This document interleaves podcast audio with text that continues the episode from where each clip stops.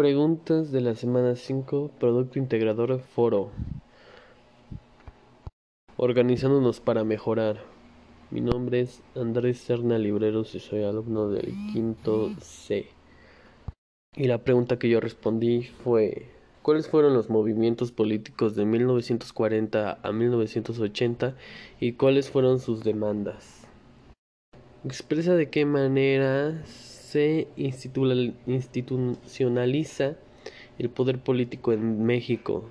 Dicho proceso es llamado la reconstrucción del Estado Nacional, en el cual se crearon las principales instituciones del gobierno, tales como el Partido Nacional Revolucionario, Revolucionario PNR.